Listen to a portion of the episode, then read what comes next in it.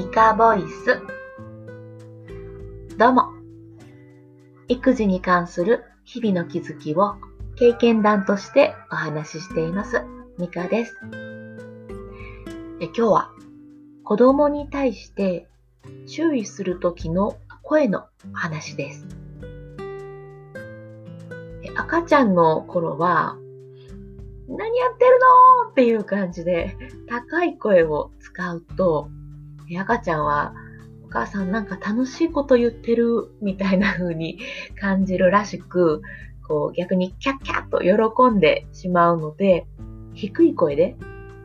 何やってるの？みたいな感じで言うとあなんかダメだった？みたいにこう、ま注意しているっていうことが伝わりやすくてま、困ったことをやめてくれるそうなんですね。で実際に私も実践してましたし、やめてくれることは多かったです。それが習慣化してきて、注意するときは低い声で話しているんですが、だんだん向こうも慣れてくるのか、何回か言ってようやく聞いてくれるようになってきました。この何回か言ってる間に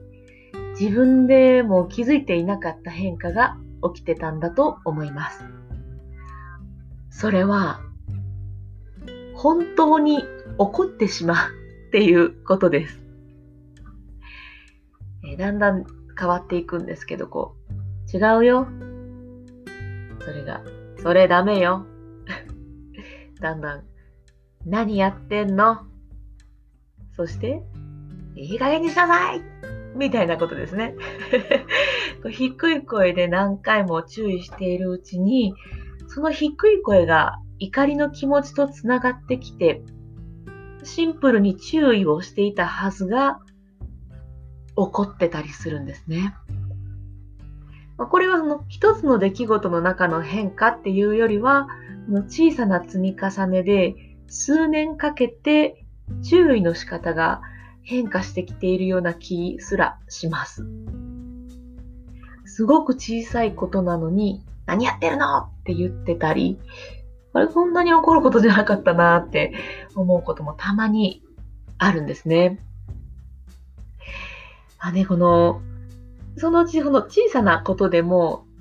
一つ何か起きたら、低い声を出そうっていう意識すらもう今はないんですね。何かこう一つ起きると、もう何やってんの？っていう感じ。この、ふんっていうこの鼻息に現れてますけど、怒りの感情が先に出てきて、そのまま怒った声で注意してたりします。まあ、その、注意するっていうのはやめてほしいと思ってるよとか、そういうことを伝えるための低い声だったはずが、その自分で出してる声なのに、自分でその声の要素に引っ張られて、知らない間に起こるほどでもない小さなことに対して怒りを抱いてしまっていたっていう具合の、なんていうんですかね、これ。えっ、ー、と、なんか四字熟語でありましたよね。結果が、なんかもう、あ、出てけえへん。なんか、まあ、そんなようなことが起きました。で、まあ最近気づいたんですけど、あの、私には効果的だった方法があるので、ちょっとシェアしたいなと思います。それが、真顔です。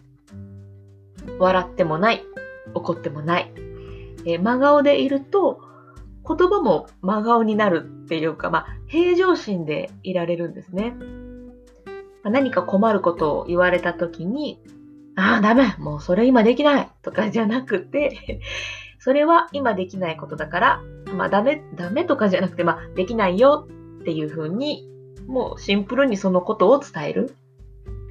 やだやだやだってなってる時も、もう平常心、真顔で、あ、そっか、嫌なんだね。まあ気持ちはわかる。うんうん。でも、まあおしまい。また後でやろうね。とか。なんかそんな言葉が出てくるようになりました。まあ前までは、その、やだやだとかいう、そのやりたい気持ち、と、ダメ、もうやだ、後で、みたいな、この私の気持ちがこうぶつかるだけもお互い気持ちをぶつけ合ってたっていう感じやったんですけども、まあ、子供も少し反応が変わってきていて、今は一生懸命気持ちを切り替えてくれてるように感じています。自分の低い声が自分の耳に入ってきて、えー、自分で自分を嫌な気持ちにさせて怒ってたのかもしれないなと今は思っております。えこれからは、ま、真顔で対応して、ま相手にも自分にも振り回されすぎず、まあ、その事実をちゃんと見ていられるような声かけをしていけたらなと思っております。まあ、こんな感じで日々の生活で気づいたこととかを経験談として、え、話しているんですが、まあ、我が家ではこれが効果的効果的でしたとか、まあ、そんな経験談をシェアし合っているコミュニティがあります。え、Facebook のグループで経験談プレゼントというふうに検索してくれ、えしていただければ出てくるので、えっと、あとは、プロフィールに URL も貼ってますので、そこからでも、え、もちろん、え、参加ボタンポチッと押せますので、ぜひお気軽に覗いてみていただけたらなと思います。それでは、また。